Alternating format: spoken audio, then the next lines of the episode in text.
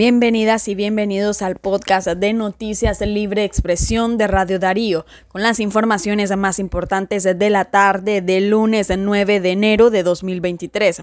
A continuación, nuestros titulares. Autocensura es una realidad en Nicaragua, señalan organismos.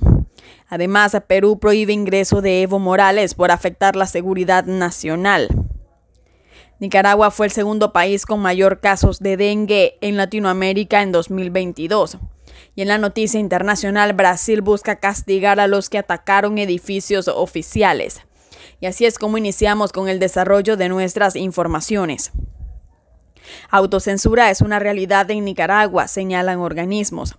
La organización regional Voces del Sur publicó este lunes su informe correspondiente a diciembre de 2022, en donde señala que la represión de la dictadura de Daniel Ortega y Rosario Murillo ha llevado a los nicaragüenses y a los medios de comunicación a caer en la autocensura. En el último mes del año lamentamos que la autocensura sea la realidad de Nicaragua. Queremos señalar que desde el inicio de la sistematización de casos, este mes es el que reporta la cifra más reducida debido al temor de las víctimas en denunciar las agresiones, señaló la organización. Y en, en, noticias internacionales, Perú prohíbe ingreso de Evo Morales por afectar la seguridad nacional. El gobierno de Perú informó este lunes que prohibió el ingreso al país del expresidente boliviano Evo Morales y otros ocho ciudadanos de ese país, a los que acusa de haber efectuado actividades de índole político proselitista y que han afectado la seguridad nacional del país. Evo Morales también fue denunciado el pasado jueves ante la Fiscalía de la presunta comisión de los delitos contra la seguridad nacional y traición a la patria. Y en otras informaciones, Nicaragua fue el segundo país con mayor casos de dengue en Latinoamérica en 2022.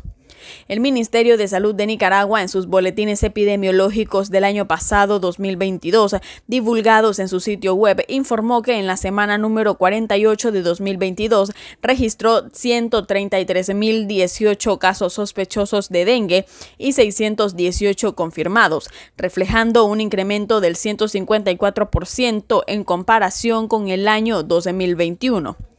En tanto, la Organización Panamericana de la Salud, en su actualización epidemiológica anual divulgada en su sitio web, reflejó que Nicaragua tuvo el año pasado 95.915 contagios de dengue.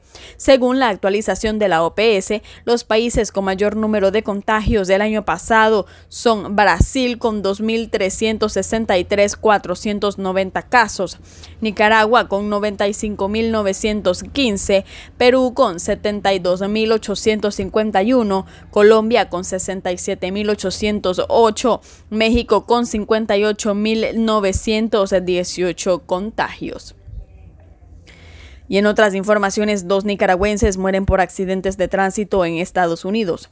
El compatriota Johnny David Pineda Padilla, de 26 años, falleció en un accidente de tránsito ocurrido el pasado 4 de enero en Estados Unidos, pero fue hasta este fin de semana que los familiares se dieron por enterados del lamentable hecho. También se informó que el nicaragüense Luis Abraham Cabrera Lugo murió en un fuerte accidente de tránsito en Miami-Dade, Estados Unidos, lo que le provocó de manera casi instantánea la muerte. Y en otras informaciones, nicaragüense ultimó de varios disparos a su expareja en Estados Unidos. El nicaragüense Julio César Morales, de 27 años, confesó ante la policía de Miami que asesinó de impactos de arma de fuego a su expareja Sterling Samara Mesa García, de 24 años, la noche del 31 de diciembre en la vivienda de la víctima. El reo confeso dijo que ejecutó el crimen porque su exnovia se negó a pagarle los 4 mil dólares que éste le prestó.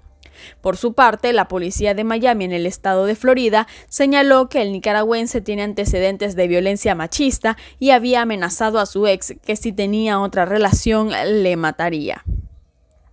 Y en la noticia internacional, Brasil busca castigar a los que atacaron edificios oficiales. Las autoridades brasileñas prometieron proteger la democracia y el lunes se prepararon para imponer castigos después de que millas de, que la decisión del expresidente Jair Bolsonaro asaltaran al Congreso, el, Supremo, el Consejo Supremo, el Tribunal Federal y el Palacio Presidencial y causaran destrozos en las principales sedes del país del poder. Los manifestantes el domingo reclamaban una intervención militar que reinstaure la ultraderechista Bolsonaro en el poder o expulse al expresidente izquierdista Luis Ignacio Lula da Silva, recién instalado en el cargo, en escenas de caos y destrucción que recordaban a la insurrección del 6 de enero de 2021 en el Capitolio de Estados Unidos. Y de esta manera finalizamos el podcast de Noticias Libre Expresión de Radio Darío, agradeciéndoles siempre su fiel sintonía y recordándoles que pueden seguirnos en nuestras redes sociales y en nuestra página web radiodarío893.com, al igual que en nuestro canal de Spotify. Muchas gracias por su fidelidad y recuerden que juntos derrotamos la censura.